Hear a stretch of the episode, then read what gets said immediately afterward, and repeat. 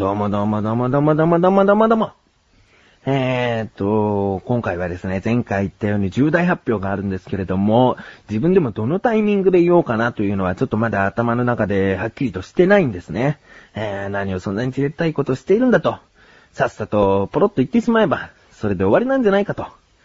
確かにそうなんですけれども、今回ばっかりはちょっと、あのー、じっくりとお話ししていきたいなと思いますので、フリートークのみでお届けしたいなと思います。それでは、タイトルコールいきます。第65回です。菊池賞のなだらか向上心。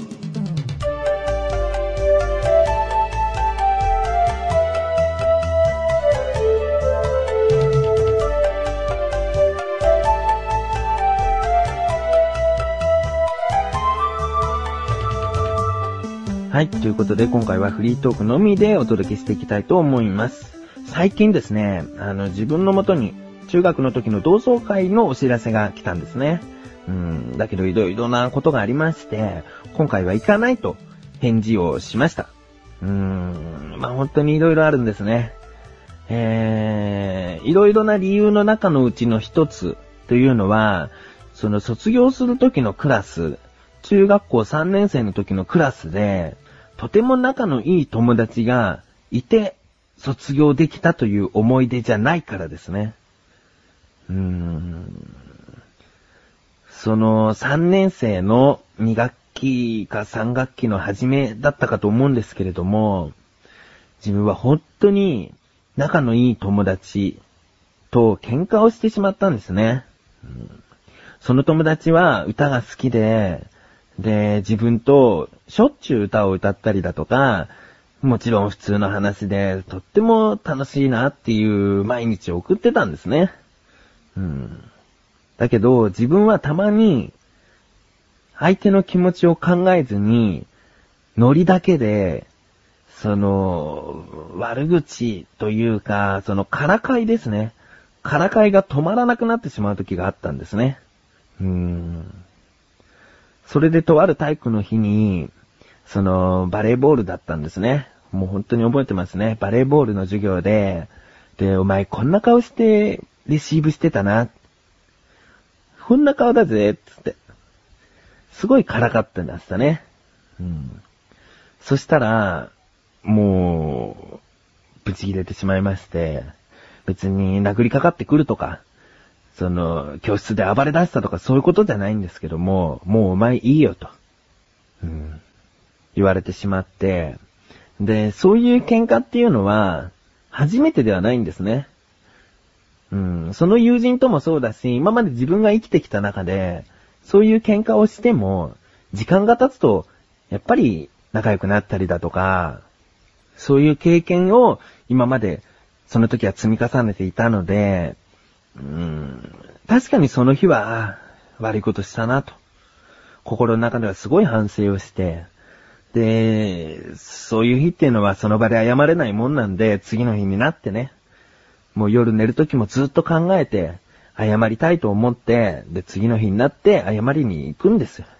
だけど、そういう年の時って、無視とか仕方とかいうのがあってね、謝っても、もう全く相手にされず、だったんですね。うーん。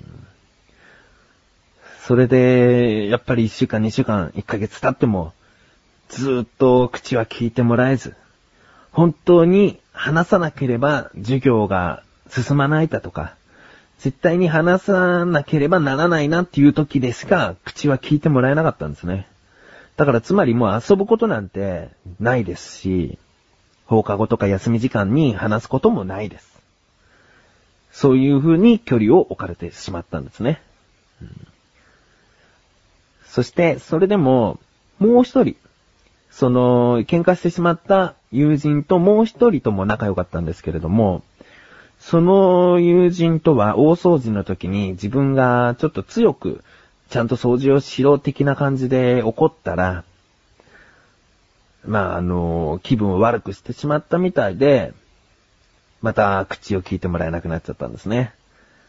えーで、その友人からしたら、もしかしたら日頃ね、自分はまたそう、相手にとって腹立つようなことをずっと続けていて、その怒りが、その掃除ちゃんとしろっていう言葉で爆発してしまったのかなとかね。いろいろと考えたんですけども、まだその真相っつうのはね、やっぱりわからないもので、えー、それは3学期の大掃除の時のお話なので、卒業間近という時に、その3年生最後の卒業式の思い出では、そのクラスでは、全然いい思い出はできなかったんですね。うん、ここで、今までになかったですけども、一曲お流ししたいなと思います。作詞作曲、小高祐介。歌っているのも小高祐介です。曲名は、サイコさん。帰れば、一人ぼっち空は、こんなに赤い世界は終わり。どこにいても、一人ぼっちみんな、みんないないと生きてはないで。わかった、わかったよ。一人ぼっちを。わかったよ、わかったよ。一人ぼっちを。わかったよ、わかったよ。一人ぼっちを。わかったよ、わかったよ。一人ぼっちを。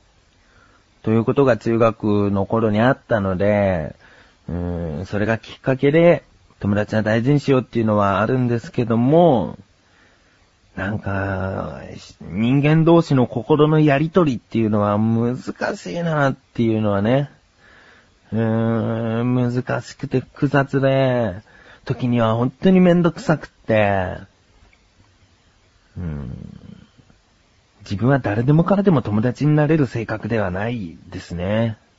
うーん、嫌いな人は本当に嫌いで無意識にでも距離を置いてしまう。そんな人ですね。うん、こと恋愛になると、告白するはするけど、まあ、容姿がダメなのか、性格がダメなのか、うーん、まあ、いろいろあるでしょうけども、告白を一回失敗するたびに、恋愛に関しての積極性は、どんどん失っていったっていうことはありますね。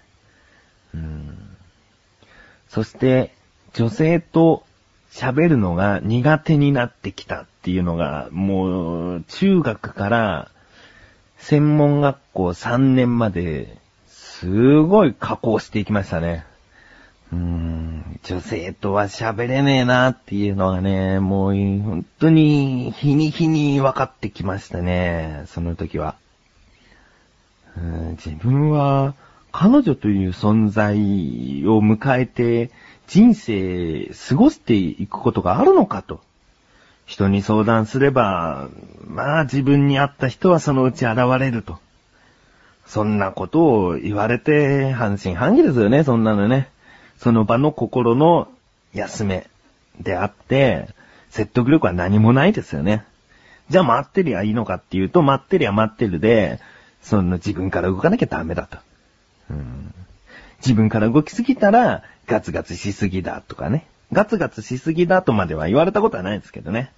結局、度っていうものがあってね、その度がわからないんですよね。うんまあ、そんな自分なんですけども、この度、結婚することになりました。ということですね？えー、何をね、こんななんか、自分の中学校はこんな感じで、人の考え方や気持ちがとか言ってね。えー、そんななんか暗い入りでね、そこです。今回の重大発表は。えー、重大発表はとか言ってね、自分で言っちゃってるけどね、人生には一度しか、一度しかないはずです。一度しかない。まあ、二度三度ある方はありますけども、今の気持ちとしては一度しかないことですから、自分の人生の中では重大発表なんじゃないかなと思ってますよ。うーん、もう一度言いますけども、結婚をしました。うん。しますじゃないです。もう、席は入れました。うーん。このね、菊池翔は、彼女とか、女の存在っていうのを、全くこう、なだらか向上心で喋ってこなかったっていうね、そういうところがあるんですけれども、メンバーの小高とか菅井なんかはね、ちょこちょこその彼女の存在喋ったりしてましたけど、ちょっと彼女に失礼なことかもしれないけど、ちょっと話すのを控えてましたね。えー、まあそういうことがあり、その結構自分は今なんかいろいろやることがあってとか、そのいろいろと話してきてる中の裏では、こういう、なんつうんですか、結婚の準備というか、そういうものがいろいろあったわけですよ。だから更新もギリギリだったりとかそういう時もあってね、うーん、でもちゃんと毎週更新できてよかったなと思ってますね。今回もこうやってきちんとね、席入れる前もいろいろと準備があったんですけども、更新できてよかったなと思ってますね。ちょっとさ、こういう回だからこそ、そのなん、なんつうの？うーん、賑やかなところで収録したかったな。うーん、だけどね。まあいいか。一人で喋るからこそ、真実なこと。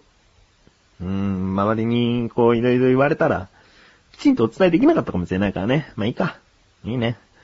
うーん周りには、そのね、なだらか向上心を聞いて、引っ越しって言ってるけど、同性なんじゃないのっていうメールをいただいたことありますね。うん。その人は勘が良かった。勘が良かったけど、もう少し、あと一歩。もう実は結婚だったんですね。うんえー3月の、この配信分から、菊池は、その、なんていうんですか？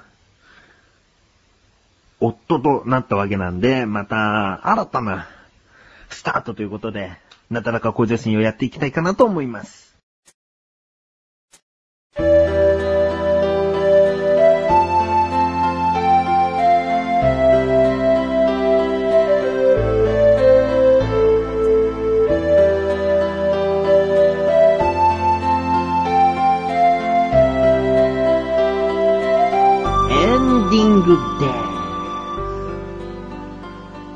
まあ今回フリートークということでなかなかとそのね、最後の最後でこの結婚しましたという報告のお話でございました。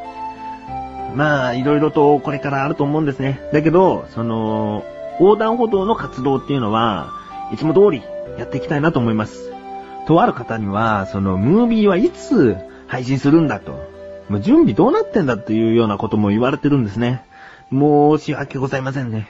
申し訳ございませんの気持ちでいっぱいなんですけれども、こっからだんだんと落ち着いていくので、準備着々と進んでいくと思うんです。うん、なので、横断歩道のムービー、えー、夏までには、絶対に一本作り上げていきたいなと思いますので、よろしくお願いします。ということで、お知らせです。こちらのなだらか向上心の更新とともに、自分のやっているアスレチック放送局の各番組も一斉更新されました。アスレチックラジオは女性二人でお話ししております。えー、最近はメールもちょくちょくいただけるようになってきたのかな？うん。なので、えー皆さんもぜひ聞いてみてください。メガネというのが自分です。そんなメガネも、えーアスレチック放送局の中で番組をやっております。毎回言っておりますが、クッチレスラジオという番組をマシュルという男と二人でやっております。今回そのマシュルとも結婚について話をしております。ぜひ、その結婚について、また、メガネがいろいろと喋っておりますので、そちらの方も聞いていただけたら、あ、こいつは本当に結婚したんだなと、えーそういう話がいろいろと聞けますので、聞いてみてください。ということで、なだらか向上心は毎週水曜日更新です。それではまた次回。お相手は菊池翔でした。お疲れ様です。